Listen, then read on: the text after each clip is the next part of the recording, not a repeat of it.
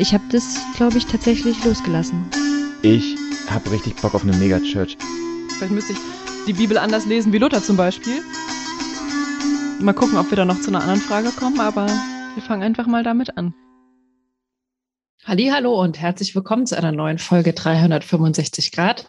Heute sind wir wieder zu dritt. Ich bin Pauline und mit mir sind hier Hanna, hallo.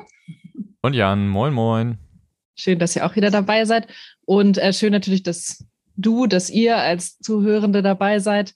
Ähm, wir freuen uns sehr, äh, ja, virtuell mit euch in einem Raum zu sitzen und oder zumindest gedanklich mit euch in einem Raum zu sitzen und äh, haben uns heute wieder ein äh, eher so ein Quatschthema rausgesucht, also ein Redethema, meine ich in diesem Sinne, worüber man eher so ein bisschen sich mal austauscht und ähm, jetzt keine, weiß ich nicht, lexikalischen Vorträge wie über die Hölle oder sowas. Und zwar ist unser Thema heute der Sinn des Lebens, ob wir einen Sinn des Lebens haben und solche Geschichten. Das habt ihr sicherlich auch im Folgentitel schon gesehen. Und ich glaube, Jan, du hast da direkt zu eine Frage. Ja, ich weiß nämlich gar nicht, ob das nicht so lexikalisch ist. Mhm. Ähm, weil meine erste Frage, als ich das über das Thema nachgedacht habe, war, habe ich überhaupt einen Sinn des Lebens? Oder ist das nicht auch so eine Kategorie von so, so total krassen, abstrakten Konstrukten oder sagen wir so ganz extremen Sachen, wo Leute dann irgendwie sagen, ja, das ist mein Sinn. Aber ich habe mich gefragt, hat man jetzt einfach als Privatmensch, hat man sowas überhaupt? Das beantwortet vielleicht auch so ein bisschen meine erste Haltung dazu, aber mich würde interessieren, habt ihr überhaupt einen Sinn des Lebens gehabt? Als, also wusstet ihr sofort, worum es geht, als ähm, die Frage sozusagen bei uns aufkam? Meinst du damit, ob ich gleich eine konkrete Antwort hatte? Ja, genau. Hm. Nein. Also ich, also ich habe, glaube ich, gemerkt in dem Moment, dass ich mich damit sogar mal wieder beschäftigen müsste, weil sich das vielleicht auch, so wie sich mein Glaube verändert hat, damit auch verändert hat. Also ich glaube, ich hatte da früher eine sehr klare Antwort drauf und jetzt habe ich mich natürlich ein bisschen damit beschäftigt, habe ein paar Sachen gelesen und dann fallen mir auch Dinge wieder ein. Also da merke ich schon, dass es eine Beschäftigung in mir damit doch schon länger gibt, aber vielleicht auch durch meine Arbeit, weil ich ja, also genau, wenn man so Menschen begleitet, auch immer wieder an diesem Thema kratzt. Ähm, aber es ist jetzt nicht so, dass mir gleich ein Satz eingefallen ist und ich dachte, ja, ja, klar, kann ich beantworten. Pauline, wie ist es bei dir? Ich, also, ich glaube, ich hätte nie, also ich habe noch nie in meinem Leben mich hingesetzt und sozusagen den Sinn meines Lebens festgehalten. Also keiner Phase jetzt irgendwie, dass ich so mir in mein Tagebuch geschrieben habe, Sinn des Lebens, Doppelpunkt oder so. Also in dem Sinne jetzt nicht. Ich glaube, ähm, und ich glaube, ich habe mir auch lange keine Gedanken mehr darüber gemacht. Vielleicht auch so, wie Hannah gesagt hat. Ja. Und bei dir, Jan? Ich hatte eben auch das Gefühl, boah, habe ich gar nicht. Und ich, ich habe ein bisschen Angst davor, das zu formulieren, weil ich finde, ja, vielleicht ist das so eine Typsache, aber ich beschäftige mich ja auch gerade so manchmal so mit der Frage, ne, bei so Organisationen, wie komme ich als Organisation gut von, von der Vision zu einer Strategie, wie komme ich so zu dem klaren, ne, was möchte ich, was möchte ich grundsätzlich sein und was mache ich dann morgen sozusagen als nächstes, ne, diese Verbindung sozusagen, die, die interessiert mich mhm. schon sehr. Ich habe ein bisschen Angst, dass wenn man sowas jetzt privat aufschreibt und sich so, eine, so ein großes Ziel setzt, dass ich dann anfangen würde, auch meinen Alltag total darauf zu überprüfen, dient der denn diesem Ziel? Und das mhm. finde ich eine ganz gruselige Vorstellung eigentlich für mich, weil es ja so ganz viele Sinne des Lebens gibt, die so, also wenn Leute das erzählen, so Geld, ich will möglichst reich sein, oder Leute, die so sagen, ich will einmal eine Milliarde haben oder eine Million haben, oder sei es nur das Haus, der Baum und das Kind oder so. Bei all diesen Zielen denke ich immer, oh, wenn man da jetzt nur, also wenn das so der, das, der Sinn des Lebens ist, ist das nicht voll gruselig, dann morgens aufzustehen und zu merken, okay, das, das und das und das ist alles eigentlich völlig sinnlos? Alles andere meinst du ist sinnlos? Ja, also zu sehen, so ganz viele Sachen, die gar nicht in, dieses, diese Richtung gehen. Ich denke, dass manchmal, wenn es darum um Geld geht, dass ich denke, shit, wenn ich anfangen würde, mich nur darum zu drehen, ich möchte möglichst viel Geld verdienen, ich müsste echt fast, also ich würde so ein anderes Leben leben zum Beispiel. Also ich würde mhm. fast alles in meinem Leben müsste ich ändern, wenn ich, wenn das mein Ziel wäre. Und das finde ich ganz gruselig eigentlich. Aber würde denn dein Sinn des Lebens, den du dann formulieren würdest, nicht auch wahrscheinlich einfach automatisch zu deinem Leben irgendwie passen? Oder denkst du, dass du vielleicht, ohne es zu merken, so an deinem eigentlichen unterbewusst irgendwie doch vorhandenen Sinn des Lebens vorbeilebst? Uh, das ist eine spannende Frage. Also, wenn ich jetzt, ich kann ja zwei, aus zwei Richtungen den Sinn meines Lebens ähm, sozusagen ableiten. Entweder ich überlege sozusagen rational, emotional, was, was möchte ich denn da gerne drüber schreiben? Was soll auf dem, meinem Grabstein stehen, so ungefähr? Was soll das, meine Biografie, welchen Titel trägt die? Aber das hat ja auch ganz viel mit der Außenwahrnehmung dann zu tun, die ich gerne hätte über auf mich. Oder mhm. gucke ich auf mein Leben und probiere wirklich abzuleiten aus meinem Ist-Zustand Leben, was ist der Sinn des Lebens? Und ich weiß nicht, ist die Antwort nicht auch ganz schön, könnte die nicht auch ganz schön deprimierend sein? Also überlegt euch mal, man, jemand, jemand von außen würde euer Leben, ne, jetzt nehmen wir mal Gott. Gott beschreibt euer Leben und sagt, was ist denn der Sinn deines Lebens? Was würdet ihr denken, was da rauskommen würde? Wenn ich Gott fragen würde. Also nee, wenn jetzt mal eine, eine allmächtige, wenn ein allmächtiges Wissen von außen auf dein Leben guckt, sozusagen, gar nicht sozusagen so nur, was präsentierst du, sondern ernsthaft reflektieren würde, was ist denn der Sinn deines Lebens, so wie du es gerade lebst? Ich hätte voll Angst, dass da rauskommen würde, ja, gar nichts, da geht gar nichts raus, also passiert nicht viel. ich weiß nicht, ich glaube, ich kann mit der Frage nicht so viel anfangen, weil ich nicht wüsste genau, warum das irgendein, also äh, warum, Du meinst jetzt, wenn jemand von außen einfach auf mein Leben gucken würde, was könnte der da für einen Sinn drinne sehen? Ja, und ich meinte eben nicht aus sozusagen aus so einer öffentlich im Sinn von, was zeige ich nach außen, sondern tatsächlich so eine, also ich was wollte wirklich mal, so im Innen. Ja, was lässt sich denn wirklich ableiten, wenn man jetzt mal nicht sozusagen so eine ideelle, idealistische Selbstwahrnehmungsgeschichte daraus macht, so, ich möchte die Welt retten, so oder mhm. was auch immer. Mhm. Äh, sondern sowas so, mal ganz ehrlich, was ist denn der Sinn meines Lebens? Worauf arbeite ich denn wirklich jeden Tag hin? Aber da merke ich gerade auch, da habe ich ein unterschiedliches Verständnis. Für mich klingt, klingt bei dir Sinn wirklich sehr, sehr zielgerichtet. Also so, das ist mein Ziel im Leben. Und das würde ich anders formulieren. Hm. Ähm, und zwar ist es für also vielleicht doch, also es ist so eine Richtung in dich. Auf was ist es ausgerichtet? Auf was ist mein Leben ausgerichtet? Ich habe jetzt gerade innerlich auch schon überlegt, ob man theoretisch auch fragen könnte, ähm, nach welchen Werten richte ich mich aus, weil es eigentlich auch ein bisschen so was Ähnliches ist. Aber ähm, dieses, ähm, also ich finde, warte, wie, wie, wie erkläre ich das? Also ich finde, so ein Ziel ist ja ganz oft was, da sagen wir dann, und jetzt setze ich mich hin, was sind meine zehn Schritte, die ich abarbeite, um genau dieses Ziel zu erreichen, ne?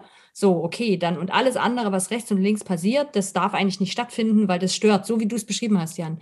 Dann bei ganz vielen Sachen, die man dann eigentlich vielleicht auch gerne macht, sagt man, ja, aber das widerspricht dem Ziel, deswegen mache ich das jetzt nicht. Ich kaufe mir jetzt keine teuren Turnschuhe, um besser Volleyball zu spielen, weil das widerspricht ja meinem Ziel, viel Geld zu verdienen ähm, oder viel Geld zu haben meine Idee, ähm, die gebe ich auch total oft im Coaching weiter, weil ich die wirklich so sehr liebe, ist ähm, eigentlich so eine Richtung zu haben, wo ich so sage, so möchte ich irgendwie, dass das mein Leben erfüllt oder dass das in meinem Leben vorkommt, dass das eine Rolle spielt oder dass mein Leben vielleicht sogar so aussieht.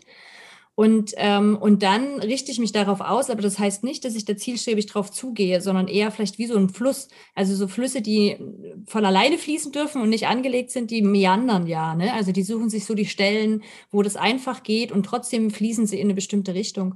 Und das ist so irgendwie mein Bild, mit dem ich da durchs Leben gehe, dass ich sage, ich möchte schon, dass mein Leben eine Richtung hat. Also, dass es da Dinge gibt, auf die ich zustrebe, aber, ähm, das, aber ich nehme Dinge dabei mit, die mir auch über den Weg laufen, wo, wo, wo ich einfach sage, da komme ich vielleicht ein bisschen von meiner Richtung ab, aber das ist jetzt nicht tragisch, weil ich weiß trotzdem, dass ich innerlich diese Richtung habe und mich da auch wieder hinbewegen werde. Ist das nachvollziehbar, was ich meine? Ein bisschen abstrakt, aber. Ja, ich glaube schon. So ein anderes Gefühl innerlich, mhm. weißt du, es ist so ein weicheres Gefühl, damit umzugehen. Es ist nicht so hart, dass jetzt da nichts anderes mehr stattfinden darf. Aber das ist dann trotzdem ein Sinn oder ist das ein Ziel? Nee, für mich ist es ein, ja, es ist eine Richtung, auf die ich zugehe und das hat mich eher im Vorhinein be beschäftigt. Was ist jetzt eigentlich Sinn? Also ist Sinn was, was eben von außen, wo Leute von außen sagen würden dann, das ist aber ein sinnvolles Leben, was die Hanna da lebt? Oder ist das was, was in mir einen Sinn ergibt, wo ich eben irgendwann zurückgucken kann und sagen kann, doch, das war, das war gut oder das habe ich gerne gelebt? So, und ist der Sinn deines Lebens dann einem bestimmten Wert gerecht zu werden? Nee, ich glaube schon, dass es bestimmte Werte gibt, die in meinem Leben eine größere Rolle spielen, aber nicht einem Wert. Und ich würde auch sofort innerlich beantworten, dass sich das verändert hat mit dem, ich glaube schon, dass ich das, ähm, und das geht vielleicht uns allen auch so, dass wir lange davon auch angetrieben sind, dass es auch nach außen einen Sinn ergeben muss. Also, dass uns Leute im Außen eigentlich sagen, wie das Leben aussehen muss, damit es gut aussieht. Und das vielleicht wirklich auch so ein Ding ist über die, über die Zeit, dass man sich immer mehr fragt, wie will ich denn eigentlich, dass mein Leben aussieht? Ganz egal, ob das andere Leute dann gut und richtig und toll finden. Das führt mich ein bisschen zu meiner Frage, die wollte ich eigentlich später stellen, aber das passt jetzt ganz gut, wie ihr das, wie euch das geht oder wie ihr das empfindet, wenn andere Leute ähm, irgendwas, was ihr macht oder so kommentieren und halt da drin einen Sinn sehen. Ne? Also wenn ihr jetzt jemandem erzählt, ja, ich habe das und das gerade gemacht oder das und das ist mein nächstes Projekt und die andere Person dann so darauf reagiert, ach Mensch, das ist ja toll, das hat ja diesen und diesen höheren Sinn. Machen Leute bei mir nie. Nee? Er, er, erlebst du das, Pauline? Ja, weil ich hatte, ich habe jemanden in meinem Umfeld, der das immer wieder mal macht. Mhm. Und so bin ich da drauf gekommen. Gut, vielleicht gibt's ja auch, vielleicht ist das wirklich sehr spezifisch, dass es nur wenige Leute machen. Und ähm, bei mir hat das immer so ein bisschen was Zwiespältiges ausgelöst, weil einerseits finde ich es ja cool, also weiß ich nicht, ne, wenn, wenn die andere Person das Gefühl hat, ja, man weiß nicht so richtig, was man im Leben anfangen will, dass sie einen so unterstützen will oder dass sie, sage ich mal, mhm. so, ne, ähm, ja, oder einem irgendwie Mut zusprechen will, das ist nicht völlig sinnlos, was du da alles machst oder so, ne? Aber dann gibt die andere Person ja den Sinn vor. Und äh, ja. ich habe diesen mhm. Sinn dann meistens eigentlich selber gar nicht da drin gesehen. Mhm. Und vielleicht auch gar nicht diesen Sinn unbedingt als mein Ziel oder erstrebenswert oder so gesehen in meinem Leben. Und darum fand ich das dann immer seltsam, wenn jemand anders dann so, oder in diesem Fall auf jeden Fall in letzter Zeit seltsam, wenn jemand anders so den Sinn irgendwie in meinem Leben suchen will.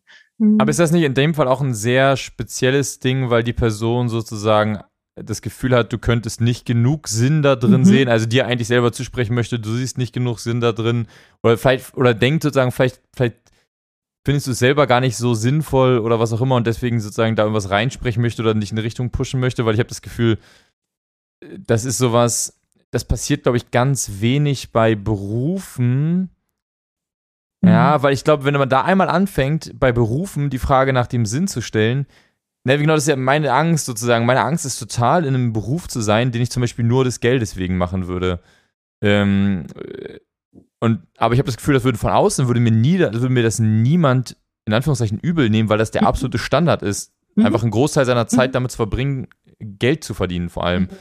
Ähm, und den Sinn des Lebens, den, der ist dann entweder im Wie mache ich das bei dem, so würden die meisten Leute, glaube ich, sagen, oder im irgendwie daneben oder, oder es hat eben tatsächlich was mit Geld zu tun, so.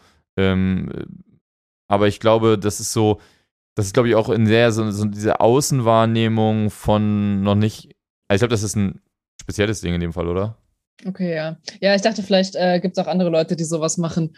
Irgendwie, ja, zum Beispiel, weiß ich nicht, ach, du bist Sozialarbeiterin in der Schule. Mensch, das ist ja toll. Dann hilfst du ja den Kindern, was weiß ich, und damit tust du mm. was Gutes für die Gesellschaft mm. oder so halt irgendwie. Doch, doch. Ja, klar, okay, ja. das passiert mir schon auch. Ja, ja. Auf jeden Fall. Also ich meine, ich mache ja einen Job, wo ganz viele Leute genau das sagen. Oh Mensch, das ist aber sinnvoll. So, ne? Und okay, ähm, ja. ja, schon.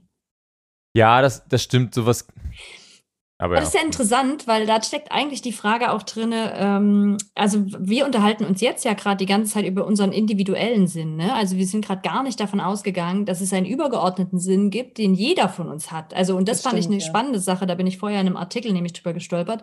Hat das Leben an sich einen Sinn? Also gibt es irgendeinen übergeordneten Sinn, warum es Menschen gibt oder für jeden Mensch, der oder einen Sinn, der für jeden Menschen gilt? Und dann ähm, ist ja die Frage so, was ist denn mein Sinn des Lebens? Und dazwischen gibt es wahrscheinlich auch noch irgendwie sowas wie so philosophische Richtungen auch, die, ähm, äh, wie die Sinnfrage beantwortet wird oder erklärt wird. Ja, ich glaube, aber das ist ja schon auch eine starke Frage eben von Glaub, also damit das Leben einen externen Sinn irgendwie oder alle einen gemeinsamen Sinn oder sowas haben, muss es ja auch irgendwas geben, was alle verbindet und es darf nicht nur die reine, die, die zufällige Physis sein oder so, ne? Ich habe schon das Gefühl, dass die meisten Menschen ab einem gewissen Alter oder einer gewissen Reife wegkommen von, sagen wir mal, so ganz extremen egoistischen Geschichten, sondern irgendwo schon auch das mit, mit Werten zu tun hat. Ne? Selbst Leute, die vielleicht nicht einen Gott oder so sehen, dass die schon auch irgendwann an so einem Punkt ankommen und sagen, ähm, keine Ahnung, das Gute oder ne, Glück für viele oder selbst mhm. oder Glück für sich, aber sozusagen, dass jetzt dieses dieses komplette, ich bin ja, es, wir sind alle zufällig hier, es ist alles sozusagen reine Biomasse und dann kann ich mich auch verhalten, wie ich will und kann hier, kann, kann in meinem Leben irgendwie komplett über alle drüber fahren. Das habe ich das Gefühl, dass die wenigsten das mitnehmen aus so einer vielleicht jugendlichen Phase oder so. Oder? Wobei es das schon auch gibt. Ich würde sagen, das gibt es schon auch, dass Leute sagen so, also mein Leben hat überhaupt gar keinen höheren Sinn, es gibt mich halt und ähm, ich kann jetzt mit meinem Leben einfach machen, was ich möchte. So.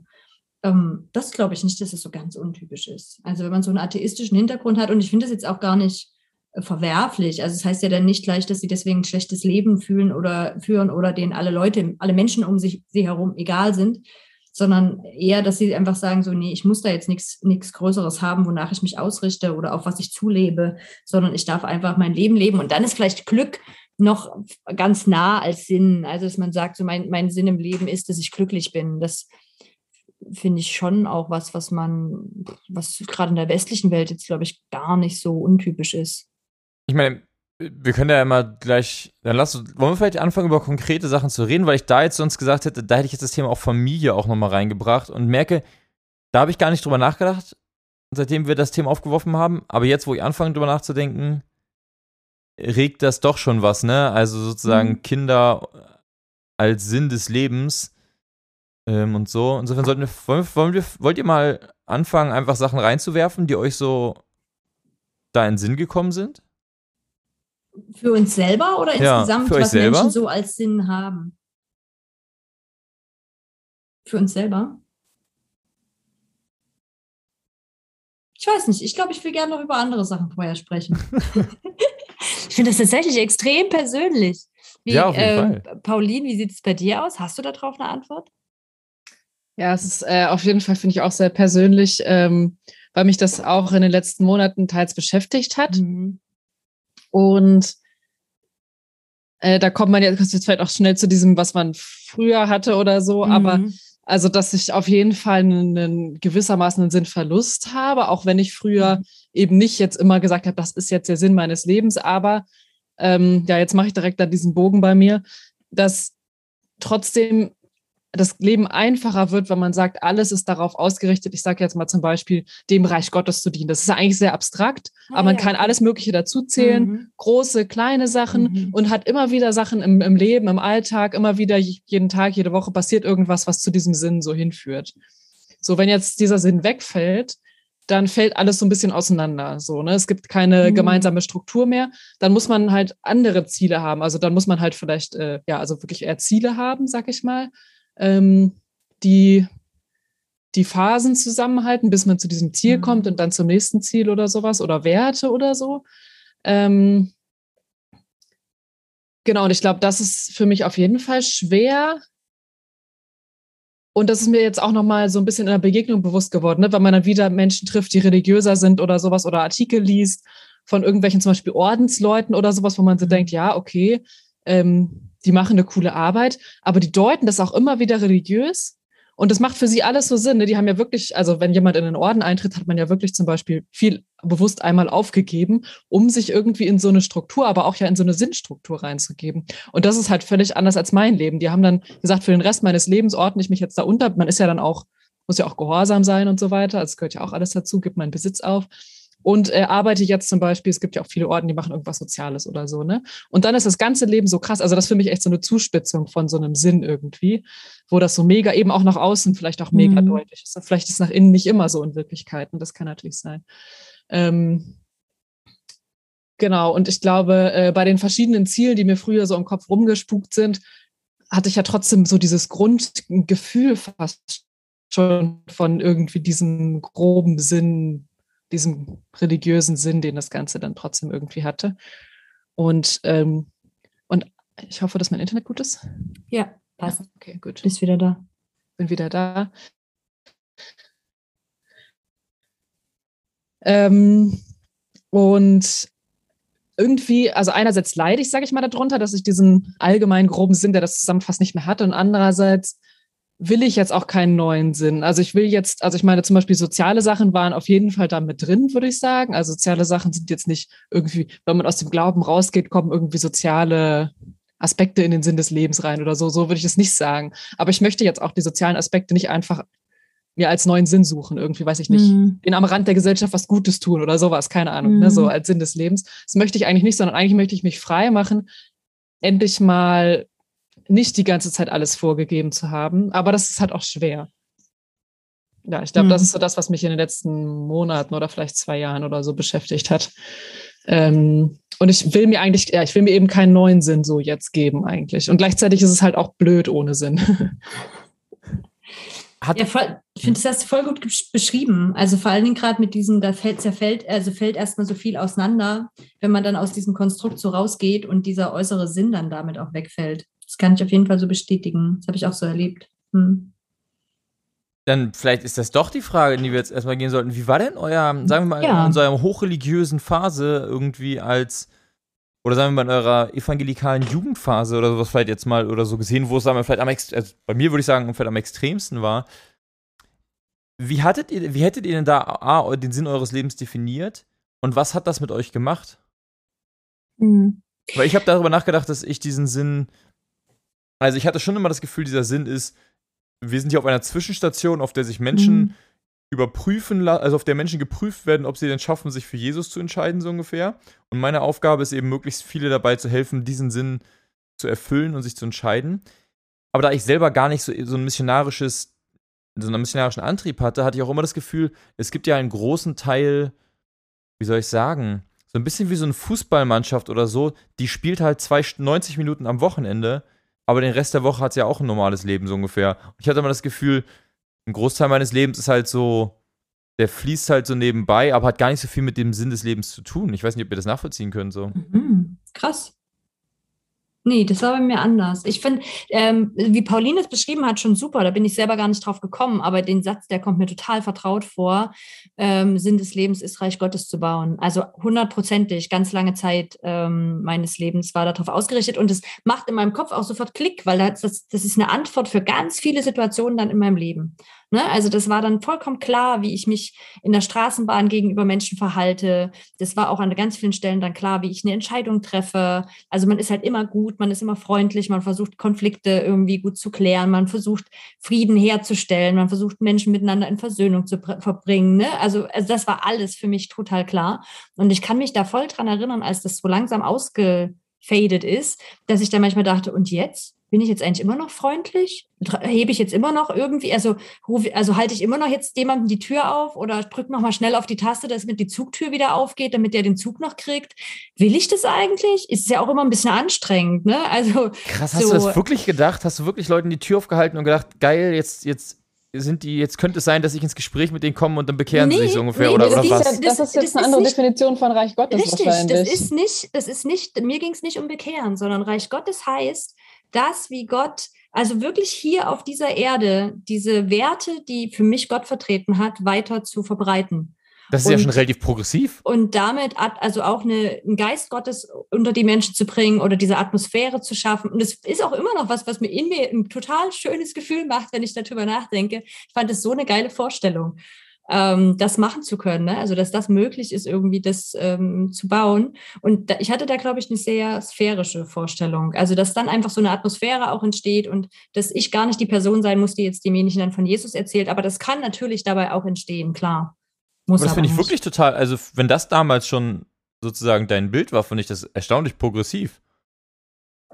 Oder Ja, aber- ganzheitlich auch, ne? Ja, und ist aber auch Ja. mit der Zeit entstanden. Also ich weiß schon, dass ich, glaube ich, früher auch nochmal so einen Satz gesagt hätte wie Beziehung mit Gott, in Beziehung mit Gott leben, als Sinn des Lebens. Aber das finde ich alles, alles erstaunlich angenehm. Ich habe das wirklich schlimmer erwartet.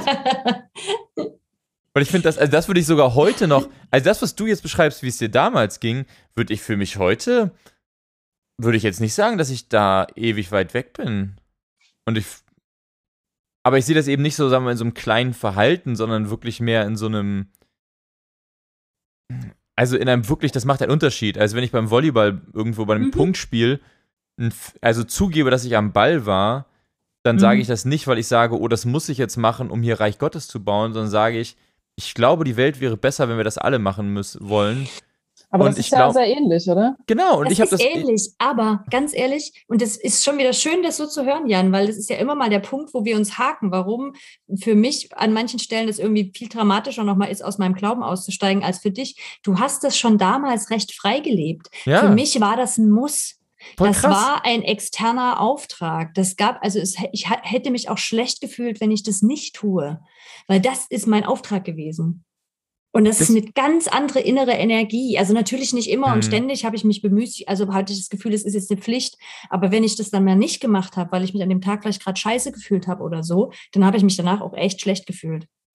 ich kann das total, also ich verstehe total, was du meinst. Das ist das Krasse, weil ich mir total vorstellen kann, dass wenn man, sagen wir mal, mit einer, mit einer stärkeren, nach innen gerichteten, sagen wir mal, Energie daran geht an diesen Anspruch und das nicht von sich aus fühlt, dann ist das ja die Hölle. Also, oder was heißt die Hölle? Aber das klingt jetzt so hart, aber das Sehr ist ja anstrengend. aber sehr anstrengend. Und deswegen, weil ich ja immer, ich, hab, ich fand das ja schon anstrengend, dass mein Anspruch, ich das Gefühl hatte, so, ne, dieses, was ist, wenn die Person gegenüber in der, also ich habe das zum Beispiel jetzt nicht auf die Person gegenüber mir von der Bahn bezogen, sondern auf den nächsten, also dieses, der barmherzige Samariter, Mhm. also die Person, die ich irgendwo treffe, mit der Ja. ich mich unterhalte, also meine Klassenkameraden, dass die nicht in die Hölle kommen, das ist zumindest meine Verantwortung, wurde ja immer gesagt. Ah, okay. Und da hatte ich schon mal das Gefühl, so, boah, dem, dem werde ich ja nicht gerecht werden. Und dann bin ich aber auch nicht in die komplette Selbstkastenei gegangen, sondern das Gefühl, naja, es funktioniert halt einfach nicht so. Ne? Also ich habe das schon also immer wieder neu gehört, aber ich war vom Persönlichkeitstyp jetzt nicht so, dass ich mir da mega Panik gemacht habe.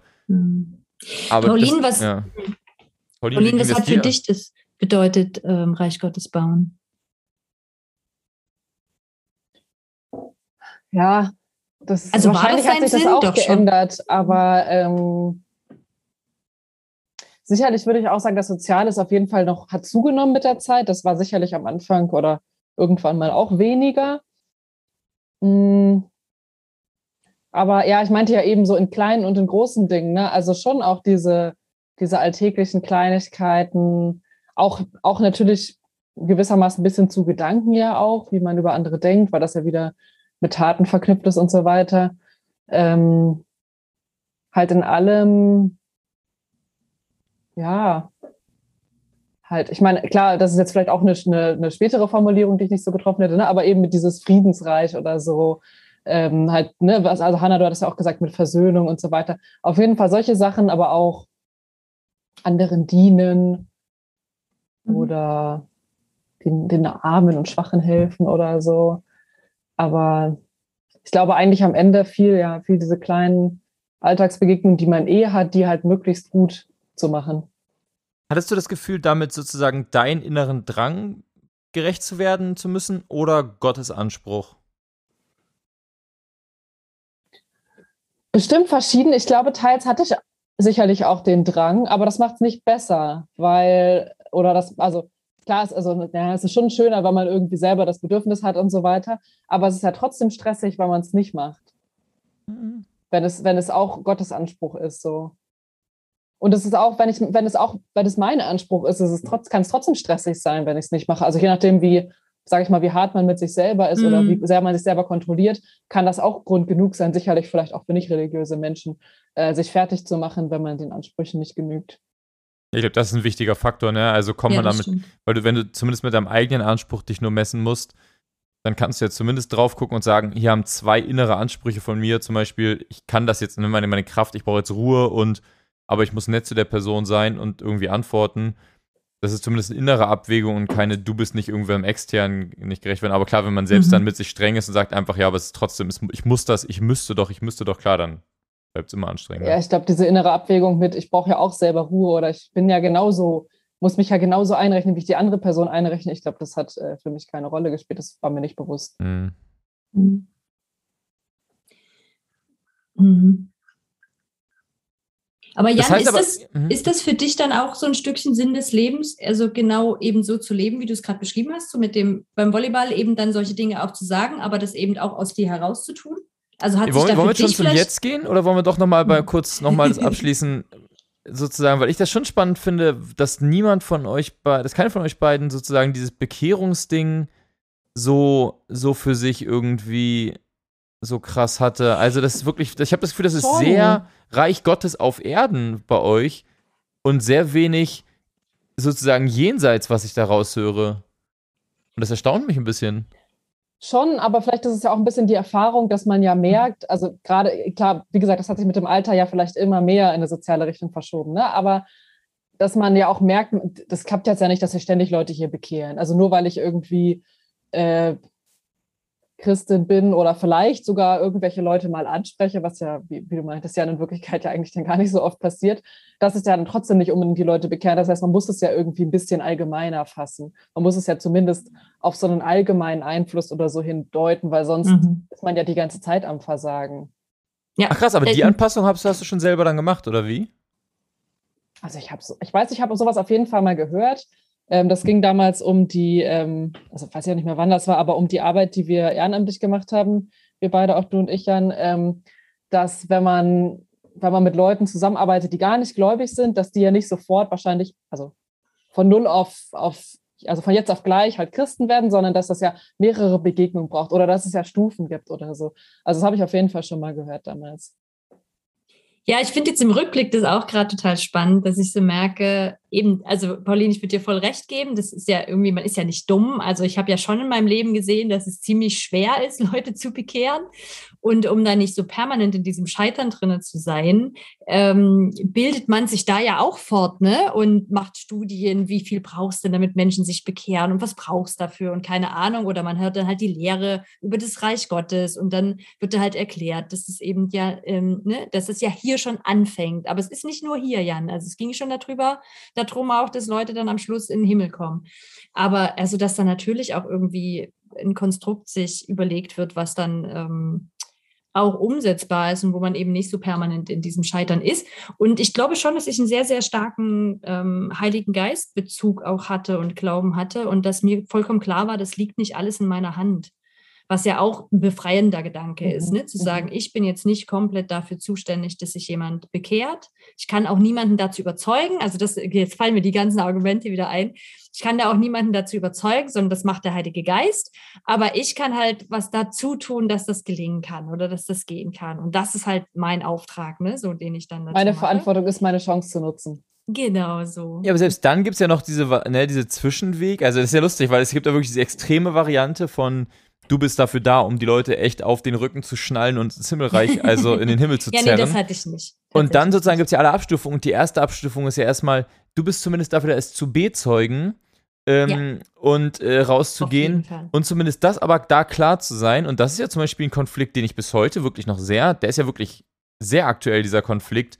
Ist denn meine Aufgabe zumindest überall ganz klar die, die, die Botschaft von, von der S- Buße sozusagen und der Sühne und whatever sozusagen zu predigen? Und das ist zumindest mein Auftrag. Und wenn man das nicht mehr macht, dann verpasst man schon sozusagen überhaupt, warum man hier auf der Erde ist. Das ist ja wirklich nach wie vor eine sehr, sehr verbreitete evangelikale äh, Meinung. Und ähm, die kann man ja zumindest sehr gut fahren, ohne zu sagen, ich hab, es bekehren sich ständig Leute, sondern man kann ja sagen, ja, die Leute, also die, ich bin nicht schuld daran, dass die Leute sich nicht bekehren. Ich bin aber Mhm. zumindest in der Verantwortung, ihnen die Chance zu geben. Ja, und ich merke gerade, also wenn ich jetzt mal ganz kritisch auf das drauf gucke, wie ich das gelebt habe, diesen Sinn des Lebens, dann würde ich sagen, es ist halt ein recht egoistischer ähm, Sinn. Ne? Der sieht total schön aus nach außen. So, ich lebe halt das, dass das ja möglich ist. Aber damit habe ich dann meinen Job eben auch getan. Ne? Also, wenn die Leute halt es nicht hinkriegen, sich dann zu bekehren oder mit mir dann auch darüber zu sprechen oder in die Kirche zu gehen oder so, ja, ey, so, da kann ich jetzt dann auch nichts dafür, wenn die in die Hölle kommen. Also ich weiß, versteht ihr, was ich meine? Ja. Also es ist schon so einer, ich lebe halt dieses gute Leben, was mir auf jeden Fall die Punkte im Himmel bringt ähm, und auf jeden Fall sicherstellt, dass ich nicht in die Hölle gehe. Das ist erstmal das Projekt eins. Und wenn wir das schon mal einigermaßen, also ich merke, ich finde schon, es hatte einen sehr großen Ich-Bezug, auch wenn es eigentlich so wirksam nach außen war. Also es ist ja auch erstmal ein Selbstschutz, um rauszukommen aus diesem, ja, was mache ich denn, wenn die Leute sich nicht bekehren? Hm, ja, Problem, ne? ne? Also, weil Ja. wie, wie gehst du sonst damit um, wenn du eben über Jahrzehnte das lebst und merkst, passiert halt nicht viel, da kannst du entweder natürlich immer wieder reingehen in diesen, also dann kannst du immer e- mehr in den inneren Zirkel, dich nach außen immer Mhm. mehr abkapseln und sozusagen die Welt da draußen so ein bisschen ausgrenzen und so tun, als würdest du ja wahnsinnig, ne, die, also sozusagen, die irgendwie diese Lücke sozusagen in deinem echten Leben wirklich auch größer zu machen, damit du das nicht die ganze Zeit damit leben musst, dass das sich so reibt. Aber ähm, ansonsten muss man das, glaube ich, irgendwann sagen, ja, aber ich was, ne, ich kann es wirklich nur bezeugen. Mhm. Weil ich, ich finde dann aber hinzugehen und zu sagen, nee, aber die Welt hier hat irgendwie auch einen Wert, das hätte ich zum Beispiel früher überhaupt nicht so wahrgenommen, glaube ich, sondern ich hätte wirklich gesagt, so, das Leben hier ist halt vergänglich und hier wird sozusagen, muss genutzt werden, was man nutzen kann. Aber bei der Pfadfinderarbeit zum Beispiel, die christlich war, wo wir beide gearbeitet, äh, mitgearbeitet haben, da würdest du sagen, da hast du immer jede Woche daran gedacht, dass die Leute sich irgendwie bekehren sollen oder so? Das war der Sinn der ganzen, der, also das war schon, also es gibt diesen einen, der, was ist sozusagen, warum warum bin ich auch da? Mhm. Aber ich glaube so, also ich habe nicht da, ich glaube, wenn ich das reflektiert hätte, hätte ich immer noch am Ende gesagt, ja, aber am Ende geht es hier darum, dass Leute bekehrt werden. Weil wenn ich mich da schon hingestellt und gesagt hätte, das ist ehrlich gesagt der Teil, der ist mir egal, ähm, wenn ich das so explizit gemacht hätte, ich glaube, dann wäre es, das hätte ich, glaube ich, damals noch nicht geschafft. Zu sagen, der Teil dahin, das würde ich heute, wenn ich heute dieser Arbeit beitreten würde, was ich nach wie vor mir gut vorstellen könnte, weil ich die Arbeit an sich cool finde, dann würde ich da stehen und wenn jemand vor dem Camp sagt, so, und letzter Abend, ne, Bekehrungsabend, wie machen wir das denn mit dem Aufruf? Dann würde ich heute da stehen und würde sagen, na gut, okay, an dem Abend würde ich dann Put übernehmen oder sowas, weil ich sagen würde, so, die fünf, also dann muss ich die fünf Abende vorher irgendwie alles machen, um das auszugleichen, was ihr am letzten Abend wieder einreißt mit eurer Scheiße, so ungefähr. Aber die Arbeit an sich ist halt so geil, dass ich da mitmachen möchte. Aber das würde ich, hätte ich Mhm. damals nicht gemacht. Damals war mir schon immer noch klar, dieser Aufruf, das ist schon noch hier die, die Das Kerndeck. ist das, worum es geht. Und ich würde das auch so sehen, dass das schon immer noch darum ging. Und ich aber merke, ich bin eben wirklich in einem sehr charismatischen Kontext groß geworden, wo Mhm. es enorm viel um die unsichtbare Welt ging. Und dieses Reich Gottes bauen durch deine Haltung, wie du in dieser Welt unterwegs bist und was du tust, das hatte total viel mit dieser geistlichen Welt zu tun. Also ich, so progressiv ist das nicht, Jan. Also von der Motivation her, die innerlich da ist, ähm, hatte das schon auch viel, also vielleicht hat es nach außen oder sieht es dann ähnlich aus oder vielleicht war es trotzdem ja auch schon ein progressiver Weg, es kann schon Mhm. auch sein. Aber ähm, ich habe jetzt doch mal innerlich drüber nachgedacht, es hat halt echt eine riesengroße Rolle gespielt, so Heiliger Geist und diese geistliche Welt auch zu gestalten, ne? also mit Lobpreis oder Gebetsmärschen durch die Stadt oder Gebetsspaziergang einfach nur alleine oder für deine Arbeitskollegen zu beten oder ich habe bewusst die männliche beten. ich habe bewusst die männliche Variante verwendet, weil gegendert hätte ich damals nie. ähm, für die Schule beten, genau. Aber in ja. der Schule beten, ne? Warum macht Oh, man ja, ja, auf jeden Kreise dann Fall. in der Schule? Man könnte Ja. sich ja auch außerhalb treffen, aber man bemüht sich Nein, nein, man- bekommen, weil man denkt, in der Schule, das macht irgendwie einen Unterschied, dass man physisch in der Mhm. Schule betet. Oh, war das früher am Morgen, die Ja. fünf Mal, die wir das durchgezogen haben, unseren drei Personen ja, ich habe das sehr, sehr lange in der Hofpause durchgezogen. Nichts mit fünfmal. Wir haben es morgens vor dem Unterricht gemacht und wir haben schon, das war wirklich früh, das war wirklich hart. Wir haben es aber nicht so oft durchgeschafft, durchzuziehen. Wir waren halt auch zu wenige, glaube ich. Das hat sich nicht getragen. Hey, sag mal, wollen wir dieses Thema ähm, abrunden mit einer Nachricht von einer Freundin, die mir was dazu Ja, gerne. geschrieben hat? Ja. Ähm, die hat mir auf die Frage, was ihr Sinn des Lebens ist, geantwortet, es tut mir leid, aber ich habe auf die Frage keine Antwort. Seit ein paar Jahren begegne ich ihr mit kalter Ignoranz, weil sie so eng mit Glauben verbunden ist und war. Aber auch, weil ich im Kontext meiner Arbeit so oft es als Zumutung erlebt habe. Es gibt so viel unglaublich schwere und ungerechte Leben. Jetzt ist mein, Ak- es hat es wieder zugemacht. Ähm, es gibt so viel unglaublich schwere und ungerechte Leben. Und wenn ich die Sinnfrage auf deren Lebensverläufe übertragen habe, bin ich bisher immer gescheitert und sehr frustriert gewesen. Vielleicht gibt es darauf keine generelle Antwort, die dann für jeden Menschen gilt. Vielleicht kann diese Frage nur individuell beantwortet werden. Was ist der Sinn deines Lebens im Moment? Ja, mich hat es sehr bewegt, aber am Anfang, also es hat mich schon wieder so ein bisschen traurig gemacht, ne, dass so diese Sinnfrage da auch so ein bisschen verbrannt ist. Und ähm, ist ja ganz ähnlich, Pauline, wie das, was du vorhin beschrieben hast, ne, zu sagen, so, oh, ich will mich auch nicht schon wieder einengen lassen von so einem Sinn des Lebens, an dem ich mich dann ausrichten muss. Mhm. Wie sieht's denn heute bei euch aus? Ähm, jetzt, Hanna, du bist vorhin ausgewichen und hast nochmal dir 20 Minuten oder so, ich äh, sag mal, ähm, Ja, Bedenkzeit. guter Schwenk. okay, hast du mal so, so eine, Erschlichen. ein Looping gemacht. Erschließen. Jetzt sind wir wieder da, wo wir vorhin waren. Mhm. Ich, und es hat mir jetzt aber auch nochmal geholfen, darüber zu reden, weil ich so gemerkt habe, nee, doch, da ist was entstanden. Ich kriege das, ähm, ähm, ich finde es aber gar nicht so einfach zu greifen. Und ähm, das Interessante ist sogar eigentlich, dass es einen Satz gibt, der mich ganz lange begleitet hat. Den habe ich irgendwann mal mit 18 aufgeschrieben. Und da würde ich wirklich sagen, das ist wie so ein Motto für mein Leben. Ähm, und irgendwann habe ich den wiederentdeckt und habe gemerkt, so krass, das stimmt sogar tatsächlich. Das ist bis heute was, was mich ganz sehr bewegt und was mich ganz sehr zieht. Und das war, ach, keine Ahnung, irgend so ein Teenie-Gedicht, was ich damals geschrieben habe. Und da war aber einer der Sätze halt drinne, ähm, ich möchte Menschen ins Leben ziehen. Und ich fand den dann, ich finde, ich würde den heute überhaupt nicht mehr so formulieren, weil ich den voll übergriffig finde. Ne? Also das ist ja so ein bisschen so, wie ich weiß, wie man lebt und dann ziehe ich die Leute dahin. Aber ähm, und trotzdem stimmt ja immer noch, weil ich finde, äh, für mich ist es ganz oft so, dass wir irgendwie leben und einfach so das We Leben wegleben, ohne uns dessen bewusst zu sein, dass wir leben. und ohne uns so mit uns auseinanderzusetzen und auch entscheiden zu können, vielleicht, wie will ich denn mein Leben eigentlich leben? Und für mich ist schon ein großer Sinn in meinem Leben, ähm, und das war, glaube ich, so bis vor vier Jahren eben, waren das vor allen Dingen andere Menschen da drin zu begleiten, sich auf diese Suche zu machen oder sich dem anzunähern, wer sie sind, so ihre Potenziale zu entdecken, sich selber bewusst zu werden, auch Dinge nochmal zu hinterfragen, die man einfach so als Automatismen hat. Und ich habe jetzt gerade gemerkt, der Satz ist die, also als ich dann über diese Frage nachgedacht habe, war der Satz gar nicht mehr so präsent, weil die letzten vier oder fünf Jahre sich vor allen Dingen damit beschäftigt haben, dass ich das für mich erstmal gemacht habe.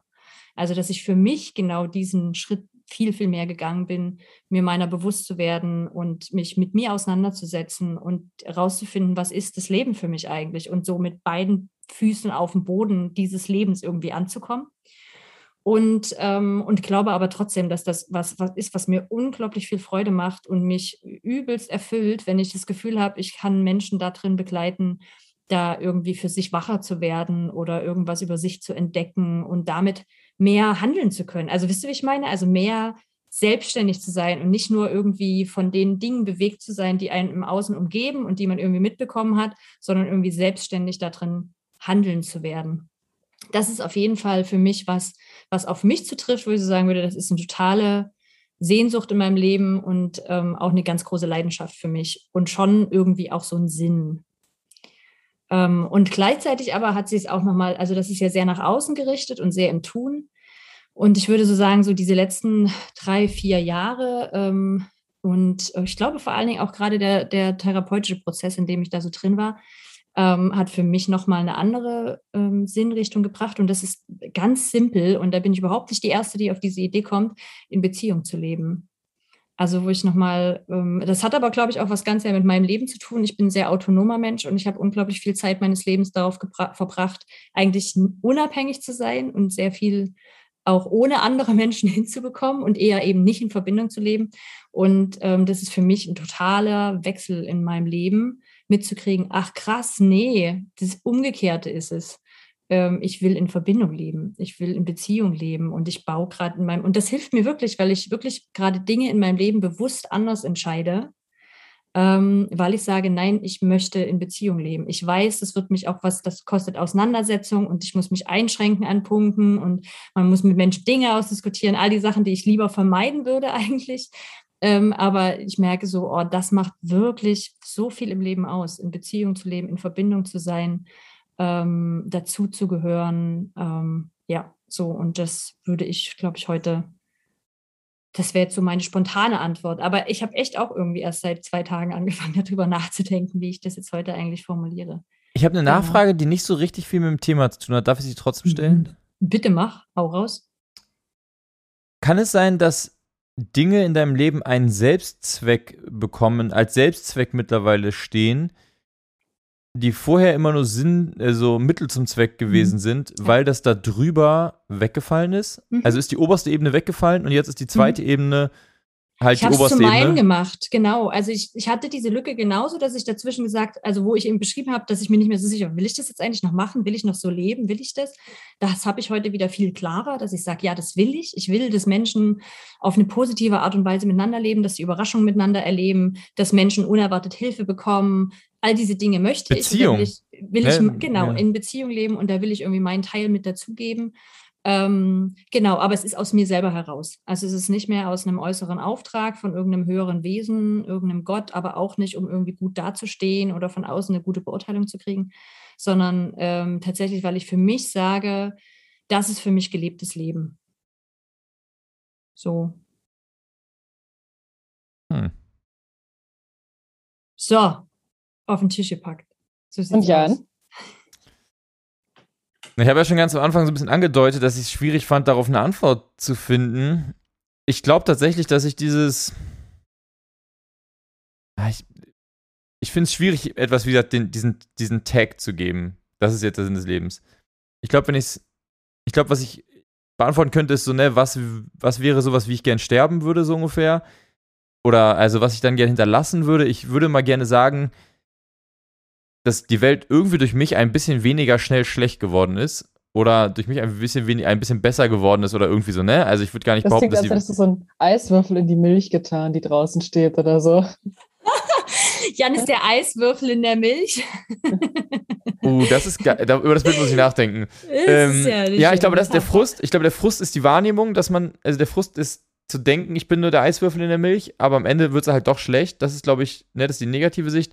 Die positive Sicht ist halt, einen Kühlschrank zu, einen Kühlschrank zu bauen. Und der Traum wäre halt, einen Kühlschrankproduzenten aufzubauen, so, ne? Ähm, sodass man wirklich langfristig einfach Milch kühl halten kann. Und ich glaube, wo man da drin landet, boah, das finde ich, also das finde ich, ich finde es ganz schwierig, das sozusagen, weil wenn ich das anfange mit einem Sinn, mit dem Sinn zu verbinden, dann habe ich eben das Ziel.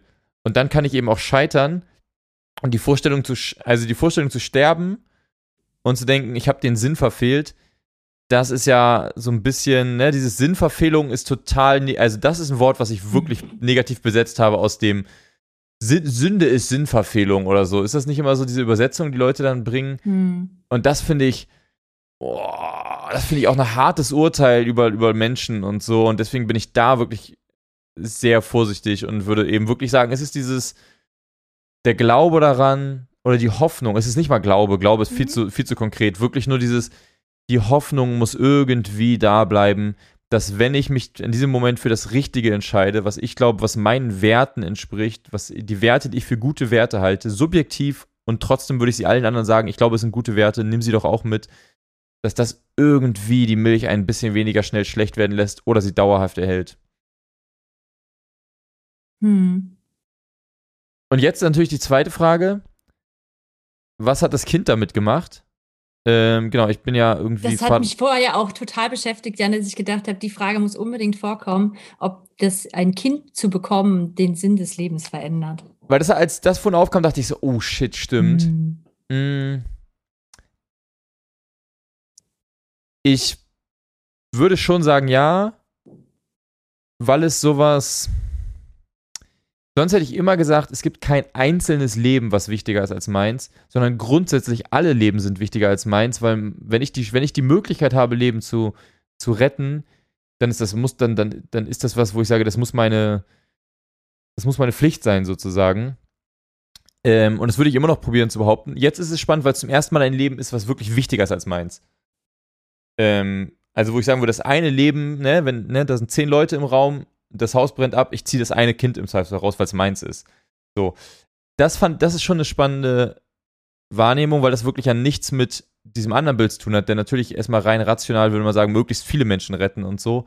Und zu merken, an der Stelle sozusagen ändert, endet das, glaube ich tatsächlich ich möchte eigentlich nicht, dass mein, mein Kind zum dem Sinn meines Lebens machen, weil ich immer Angst davor habe, was ist, wenn das Kind nicht mehr da wäre? Hm. Ist mein Sinn dann weg, ne?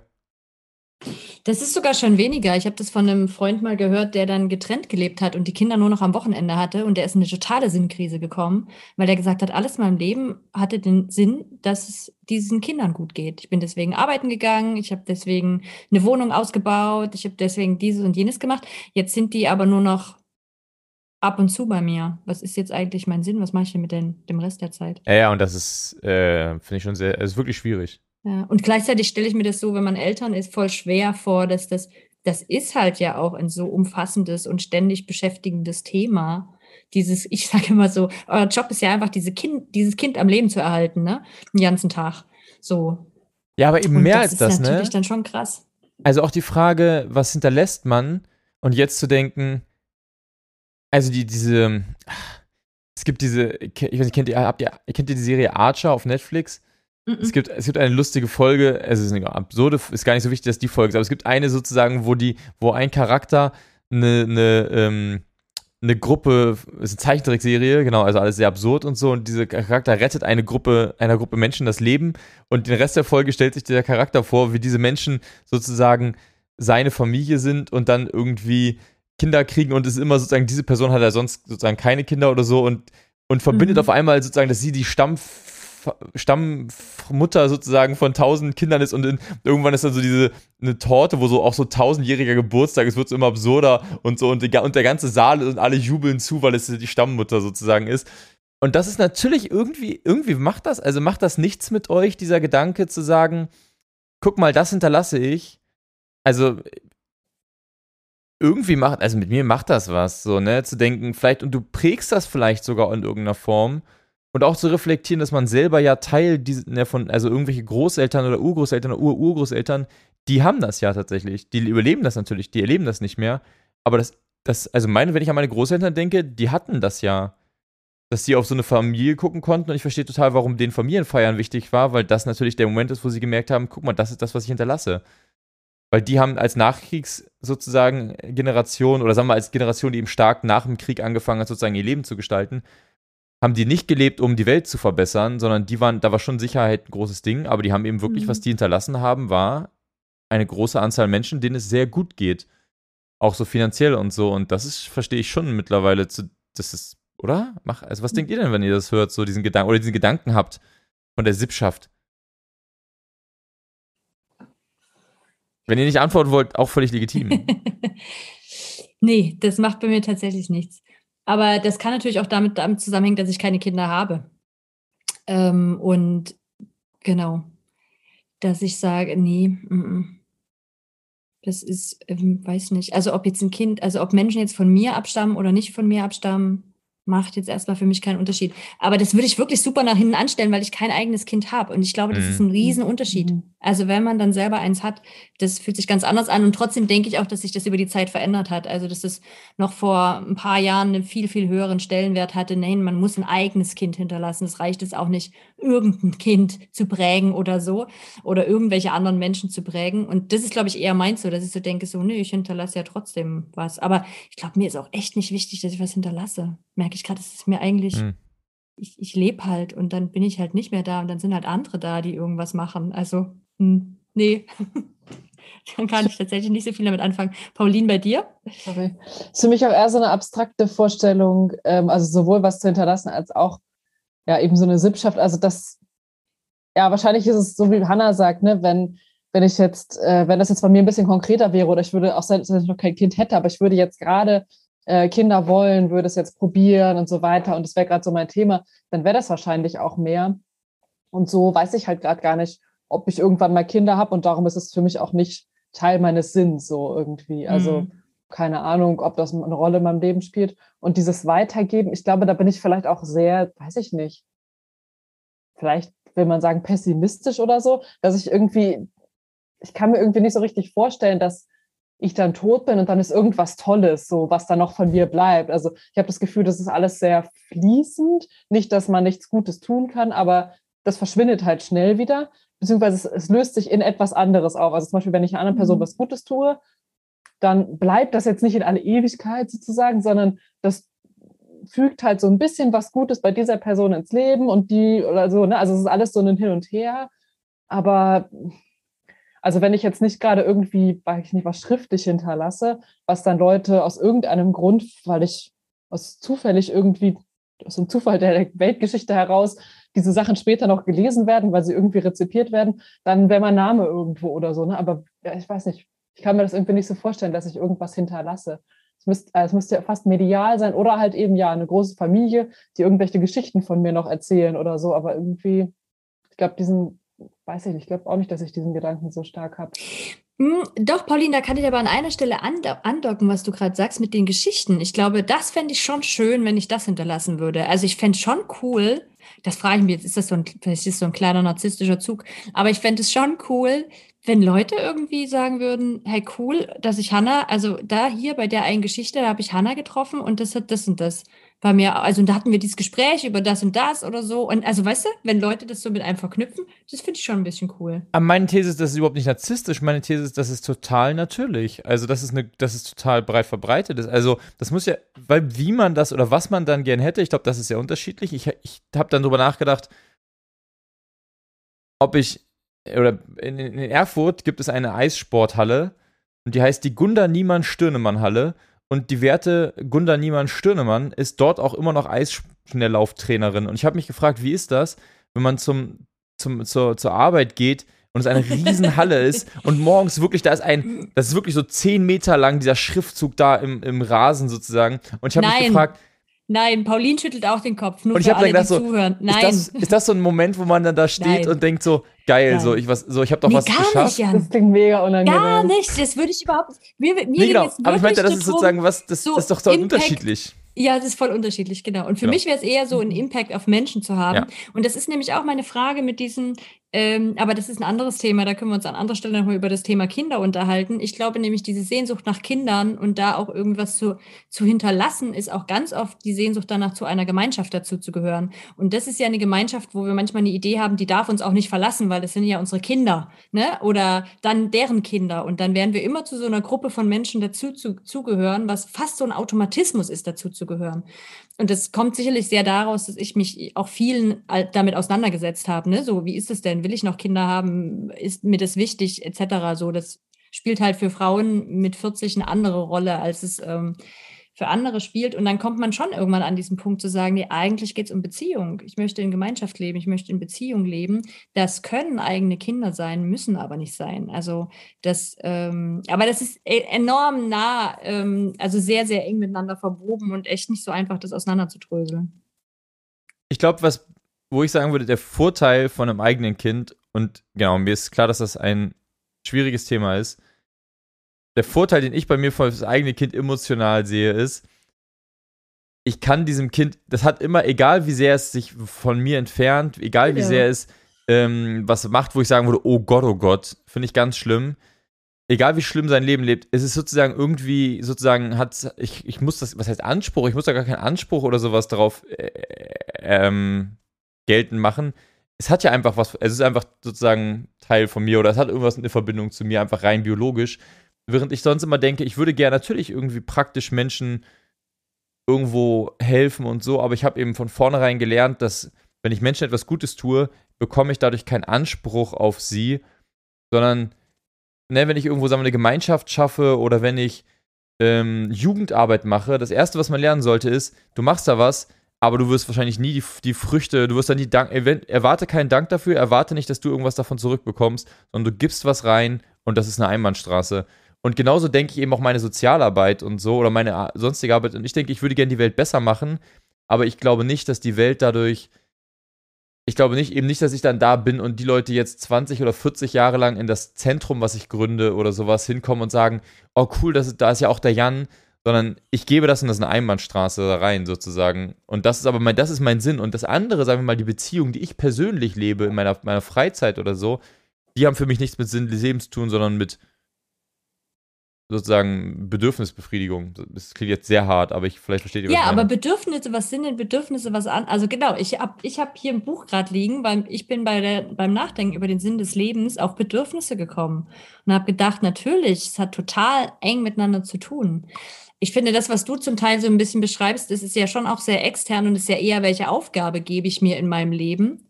Und das ist für mich, glaube ich, nochmal was anderes als dann der Sinn. Aber also bei mir ist es halt auch wirklich sehr, ich trenne das nicht. Also für mich ist, hat mein Sinn des Lebens auch in meiner Freizeit was Hm. mit meiner Freizeit, äh, unbedingt total mit, mit meiner Freizeit zu tun. Vielleicht sogar fast mehr als mit meiner Arbeit.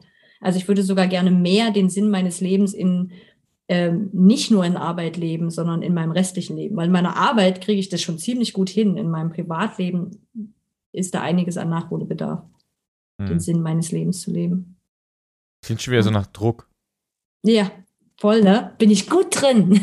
Ah. nee, es wäre aber eigentlich eher die Einladung. Also, weil die Arbeit, das halt immer alles in der Arbeit zu tun, ist halt auch voll schade, weil da ist es ganz oft für andere Menschen und gar nicht so sehr, dass es dann wirklich für mich ein erfülltes Leben ist oder für mich, ähm, also dass ich das tatsächlich so richtig dann auch fühlen kann und leben kann und dieses in Beziehung und ähm, Verbindung zu leben in meinem privaten Leben, das, ähm, das kann ich dann viel mehr selber genießen.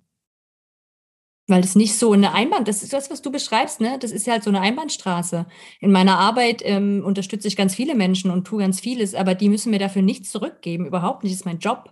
Fertig. So, ne? Also das ist total schön, wenn die dafür Danke sagen. Aber, und das spüre ich ganz oft auch, wenn ich dann von Aufträgen nach Hause fahre, weil die dann ganz oft sehr, sehr viel Beziehung erlebt haben und Gemeinschaft erlebt haben. Und ich dann aber beim Nachhausefahren voll merke, ah shit, das ist jetzt aber ja eine Einbahnstraße gewesen. Das ist auch, ich kriege auch eigentlich an sich viel zurück, aber überhaupt nicht, das ist ja auch nicht deren Aufgabe so, ne? Und das geht nur, wenn ich das in meiner, in meinem privaten Leben auf eine gute Art und Weise in ähm, auf einer Augenhöhe erlebe, ne? Also in Beziehungen, wo das keine Einbahnstraße ist, die mich nicht dafür bezahlen, dass ich da bin, sondern die einfach gerne mit mir zusammenleben und gerne mit mir in Beziehung und Verbindung leben. Und ich würde fast, aber das ist vielleicht jetzt so eine sehr spezielle Aussage, ich würde fast sagen, wenn man in einem Beruf ist, wo man eben dafür da ist, um was zu geben und mhm. Leuten zu helfen, dann baut man sich irgendwann auch, glaube ich, automatisch diese, also dann baut man sich eine gewisse Distanz zu den Prozessen auf, um sich davor zu schützen, oder zumindest würde ich das sagen, baue, baue ich mir eine Distanz auf zu den Prozessen, um mich davor zu schützen, Erwartungen zu haben, die enttäuscht werden. Und dadurch werde ich tendenziell die zwei, drei Momente, wo die Leute vielleicht sogar das wollen würden, werde ich dann auch einfach nicht zulassen, weil es mhm. eben meine, zu meiner professionellen Distanz genau. gehört. Ja. Also weil ich gar nicht möchte, dass die Leute anfangen, das zu sehr irgendwie jetzt persönlich zu einer Beziehung zu machen oder so. Ähm, das ist ja auch so ein bisschen Self-Fulfilling Prophecy. Pauline, mich würde. Pauline, genau. Ich würde jetzt nämlich nee. Pauline die, eine Frage stellen. Noch, Pauline, hat Gott noch. Was hat Gott denn heute noch mit deinem Sinn des Lebens zu tun? Warte, ich habe von Pauline aber noch gar nichts gehört zu ihrem heutigen Sinn des Lebens. Also ich habe geantwortet gesagt. und hast du? Hm. Naja, dass ich ja eigentlich. Dass es gerade noch zerfasert ist und eigentlich gerade befreien will. Hm, okay, hm. ja. Also ich glaube, ja, also ich kann auch schon ein bisschen anknüpfen.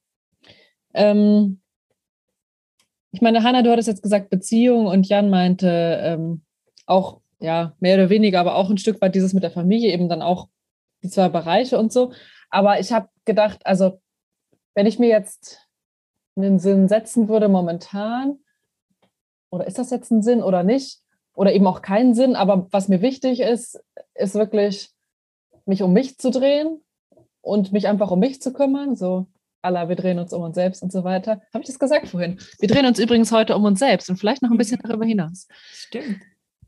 Und, ähm, und die Leute in meinem Umfeld, mhm. die, die mir am nächsten sind, das muss ich dann halt, sage ich mal, ein bisschen drauf gucken, wer sind denn jetzt wirklich die, die, die, ich am, in die ich am meisten investieren will, sozusagen, oder für die ich am meisten Energie übrig habe.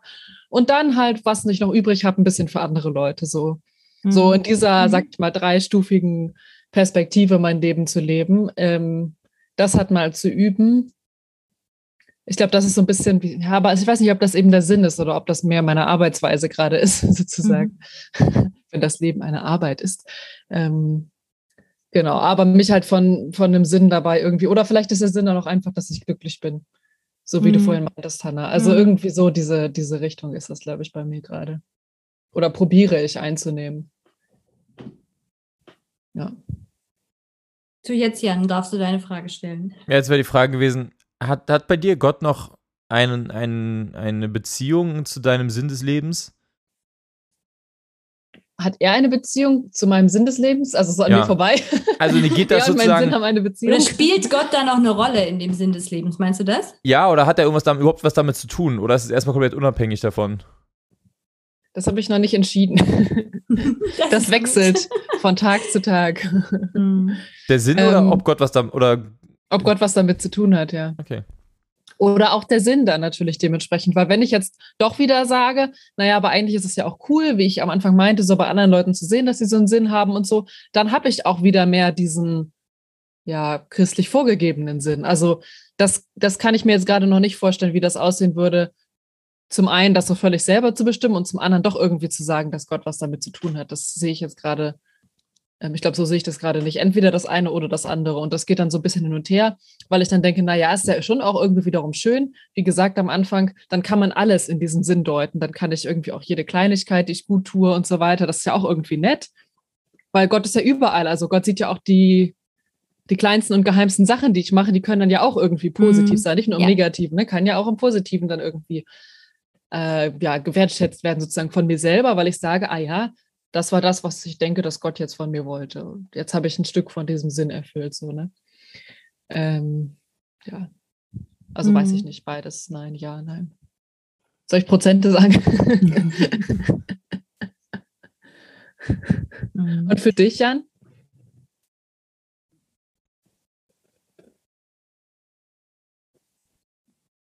Jein. doch, ich glaube schon. Ich habe mich, ich frage mich dann, was glaube ich denn und was möchte ich glauben? Ähm, ich habe letztens in einem Gespräch darüber argumentiert, über diese Frage, hat sozusagen das Helfen von Menschen, was sonst immer diesen evangelikal gern so ein Mittel zum Zweck ist, um die Leute dann am Ende müssen, ja, cool, dass wir denen helfen, cool, dass wir Brot austeilen, aber am Ende müssen sie schon noch die Bibel in die Hand gedrückt bekommen. Ich habe letztens dafür argumentiert zu sagen, dass das mittlerweile mein, für mich einen Selbstzweck hat.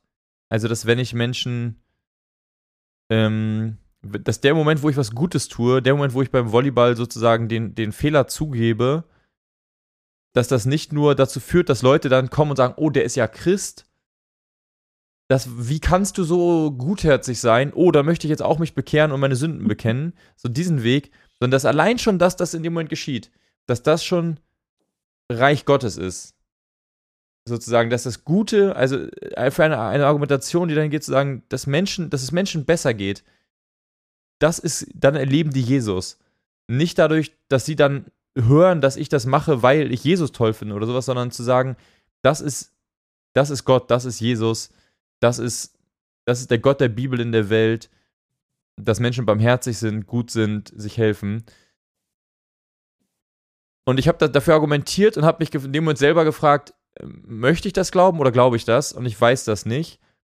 Und deswegen kann ich auch nicht sagen, ob das, was ich sozusagen für die Welt möchte oder was ich in der Welt sein möchte, ob ich nur gerne hätte, dass das auch Gottes Wille ist oder ob ich glaube, dass es Gottes Wille ist. Und deswegen kann ich es auch nicht 100% sagen. Also möchte Gott wirklich die, die Kühlschrankfabrik sein oder nicht? Ich würde sagen, ich, gehe, ich hoffe, dass Gott es sein möchte, weil sonst mag ich den Gott nicht. Und deswegen hoffe ich, dass mein Sinn des Lebens was mit Gott zu tun hat. Und ich entscheide mich dafür, es zu glauben. Ähm, aber ob, aber ich leite ihn, glaube ich, viel mehr aus mir selber ab und aus meiner Reaktion auf die Welt, als dass ich ihn ableite aus mhm. Gott. Also du hast, du hast deinen Sinn aus dir heraus und denkst und hoffst und glaubst, dass er auch in Relation zu Gott irgendwie steht, dass Gott das auch so will, dass Gott auch in dieser Weise arbeitet. Ja, ich glaube ja, tatsächlich. Hm. Ja, es ist eigentlich eine ganz schöne Vorstellung. Also ich glaube, ähm, wenn ich das zu einer anderen Zeit gelernt hätte, hätte ich wahrscheinlich sogar meinen Glauben irgendwie behalten können. Ich finde das eine ganz angenehme, ich so denke, ja, cool. Ich richte mich irgendwie nach diesen Werten aus, die ich diesem Gott zuschreibe und lebe die in dieser Welt und fühle mich damit auch dann, also habe dann auch das Gefühl, so ein bisschen mit Gott verbunden zu sein, in dem, in meinem Sinn des Lebens. So ist jetzt meine Interpretation und darfst total widersprechen, wenn ich das jetzt. Nee, total. so ja. habe ich es gerade gehört. Ja. Mhm. Das ist ja, ja. grundsätzlich. Aber deswegen habe ich, als wir über darüber nachgedacht haben, ob wir diese Folge machen, war mein erster, erster Gedanke, ist das nicht zu nah an der Frage, was glaube ich eigentlich noch, die wir mhm. ja schon letzte Zeit ab und zu diskutiert haben. Und jetzt merke ich, dass sie für euch eben sozusagen das nochmal viel weiter weg davon ist als mhm. bei mir. Und das ist ja auch spannend. Ja. Mhm. Mir stellst du dir jetzt nicht, oder? Ob das was mit was, ob mein Sinn des Lebens Ich hatte das Gefühl, bei dir war sehr klar, dass es das nicht ist. Ich hatte das Gefühl, ja. du hattest die Antwort ja schon sehr gut beantwortet für dich so. Ja, ich habe aber jetzt bei euren Antworten gemerkt, es gibt noch so eine zweite Antwort. Ähm, aber deswegen, weil ich glaube ich mit dem Thema auch noch nicht fertig bin. Ähm, ich habe mich nämlich, also für alle, die hier Philosophie lieben, bei denen, die uns zuhören, ähm, habe ich jetzt noch eine, einen Gedanken. Ich habe mich nämlich erinnert an ähm, dieses Konzept der Unverfügbarkeit von Hartmut Rosa, was eigentlich gar nicht religiös begründet wird, aber aber dieses Konzept von Unverfügbarkeit kommt eigentlich aus, aus einer theologischen Ansicht von Bultmann. Und ähm, Hartmut Rosa vertritt halt diese Idee, dass eigentlich wir in unserem Leben Resonanz erleben wollen. Also dass wir, dass wir Resonanzerlebnisse haben und die haben wir nur, wann immer wir mit was in Berührung kommen, was wir nicht kontrollieren können. Also die haben wir halt, wenn eine Katze uns um die Beine streicht, die haben wir, wenn wir einen Sonnenaufgang sehen, die hast du Jan, wenn dein Kind dich angrinst. Ähm, und das sind ja alles Dinge, die wir nicht selber machen können, aber die halt uns berühren können. Und ähm, und ich glaube, diese, diesen Teil, wenn ich sage, mein Sinn des Lebens ist in Verbindung mit Menschen zu leben, ist eigentlich nur ein Teil, weil da passiert halt auch ganz viel Resonanz. Und so eine transzendente Antwort wäre jetzt schon, ähm, Resonanz zu erleben. Also diese, diese Momente wahrzunehmen, wo das passiert, also wo so etwas mich berührt. ähm, und wo ich vielleicht auch in anderen eine Resonanz auslöse. So. Und das hat für mich dann nicht mehr nur was mit mir zu tun. Da wäre tatsächlich, da hätte ich so einen Anklang von, da gibt es auch noch einen Gott oder was Größeres, weil das für mich in diesem Resonanzthema ganz sehr drin steckt. Aber wenn ich ganz im Heute gucke, sage ich, dann hat mein, mein, mein Sinn des Lebens tatsächlich sehr viel eher mit mir zu tun, nicht so sehr mit Gott. Wollen wir die Abschlussrunde machen? Ja, klar, gern. Dann würde ich jetzt Pauline zuerst die Frage stellen: Was nimmst du jetzt mit aus heute? Hm. Aus heute ist auch geiles Deutsch. Hm. Tja. Das weiß ich auch noch nicht so richtig. Weißt du schon was, Jan? Nee, deswegen frage ich ja dich. so, Hanna, da musst du uns jetzt hier. Was nehme ich mit aus? Drehen wir heute? uns noch ein bisschen, haben wir uns heute ein Drehen wir bisschen uns ein weiter bisschen gedreht? im Kreis. Ich nehme mit ähm, aus heute, dass mich eigentlich nochmal sehr interessieren würde, was schon andere Menschen darauf für Antworten gegeben haben. Wir haben ja heute sehr aus uns heraus die Antwort gegeben. Mich würden da tatsächlich die philosophischen Konstrukte nochmal interessieren, die es da vielleicht sogar schon gibt. Ich nehme aber auch für mich mit, ähm, dass ich mich gerade ein bisschen freue, dass es da Antworten in mir gibt weil mir das irgendwie auch Orientierung gibt. Also ich finde es gerade was total Schönes, auch so eine Idee davon zu haben, was ich in meinem Leben leben will, damit es sich vielleicht auch erfüllt anfühlt oder damit ich irgendwie Freude dran habe. Ähm, das finde ich cool.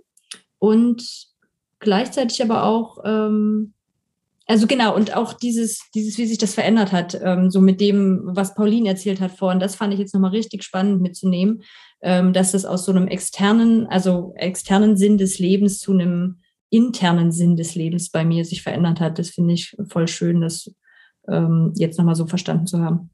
Genau. Und das Sinn vielleicht auch immer was ist, was sich noch verändert in unserem Leben und auch verändern darf und nicht nichts festgeschriebenes, in Stein gemeißeltes ist. Nehme ich auch mit.